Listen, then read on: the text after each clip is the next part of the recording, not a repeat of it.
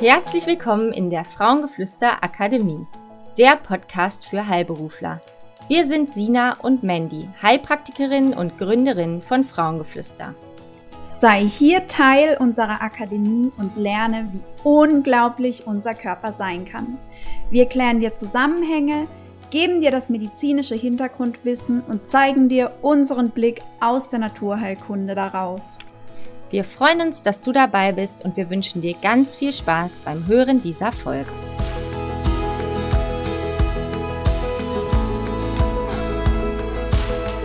Hallo zu einer neuen Podcast-Folge. Wir haben uns schon richtig lange hier nicht mehr gehört. Neben Arbeitsstress, Ausbildungsstart, Praxisumzug und Renovierung und jeder Menge Dinge, die dazwischen kamen, blieb leider einfach kaum noch Zeit, um neue Podcast-Folgen aufzunehmen.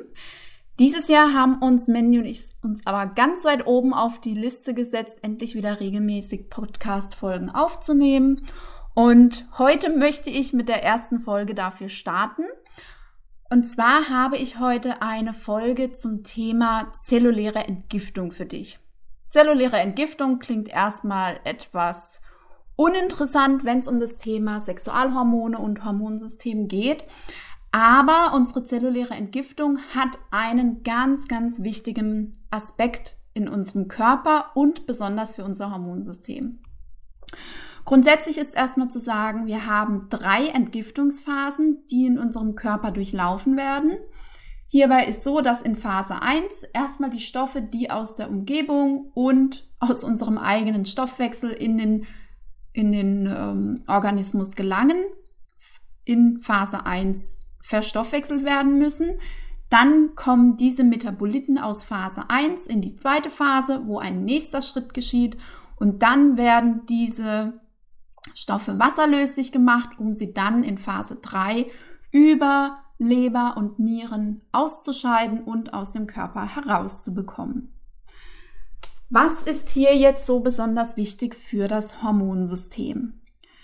Wir haben beispielsweise Hormone oder Xenohormone, Toxine etc., die eben in unserem, in unseren Körper gelangen, in unserem Stoffwechsel vorhanden sind, die eben auch einfach wieder entgiftet und aber in Phase 1 sogar vergiftet, in Anführungszeichen, werden müssen.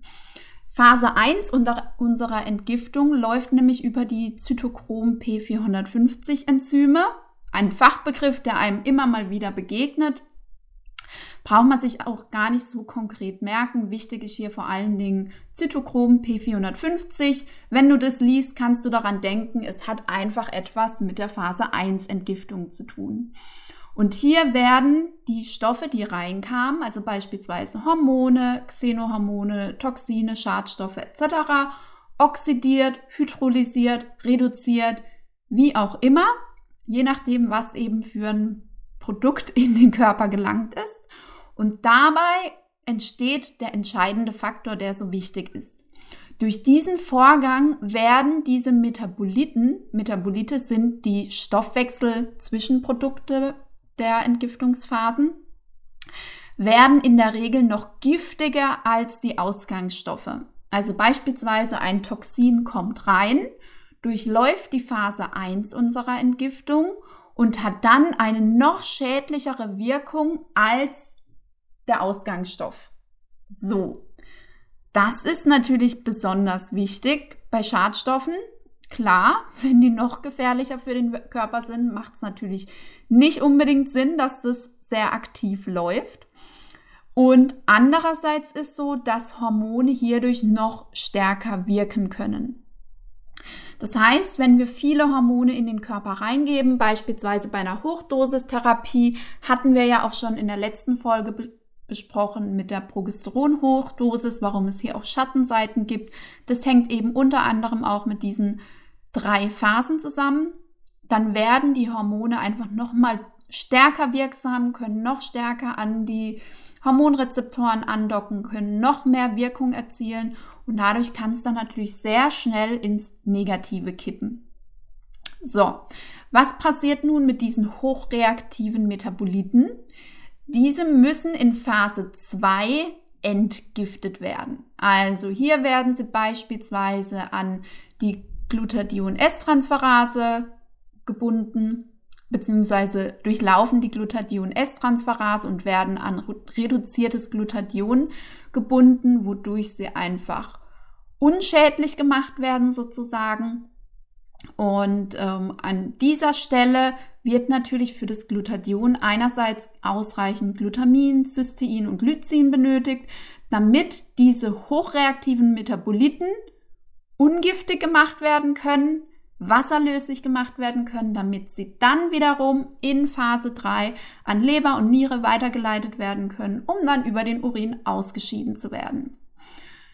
Beim Thema Urin haben wir dann noch mal ein drittes Thema, nämlich den pH-Wert. Es gibt Metabolite, die eher einen sauren pH-Wert benötigen, um ausgeschieden zu werden.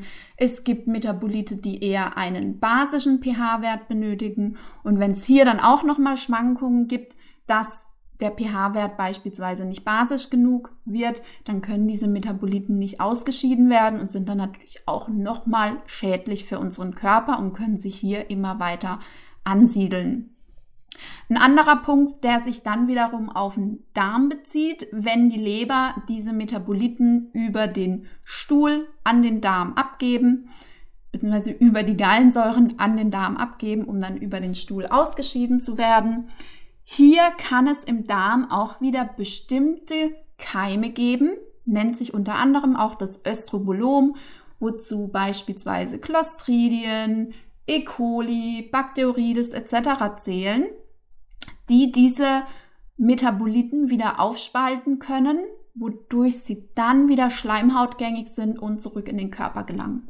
Das heißt, es gibt hier auch in der dritten Phase, wo man meint, ja, jetzt ist alles geschafft, jetzt können die Stoffe nach außen transportiert werden und nicht, den Körper nicht mehr weiter belasten. Auch hier gibt es verschiedene Störfaktoren, die mit ansetzen können und dadurch die Entgiftung nochmal zusätzlich beeinträchtigen und auch diese wasserlöslichen Metabolite, die eigentlich ausgeschieden werden sollten, weiter im Körper anreichern, ähm, da eben die Ausscheidung nicht richtig funktioniert. Entweder durch den pH-Wert oder weil im Darm bestimmte Keime, Dysbiosen vorliegen, die eben diese Metabolite wieder schleimhautgängig machen. Es gibt aber beispielsweise auch noch weitere Faktoren, die sich hier auswirken können. Die Phase 1, also hier, wo die Ausgangsstoffe sogar noch giftiger gemacht werden, diese Phase wird beispielsweise durch Alkohol beschleunigt.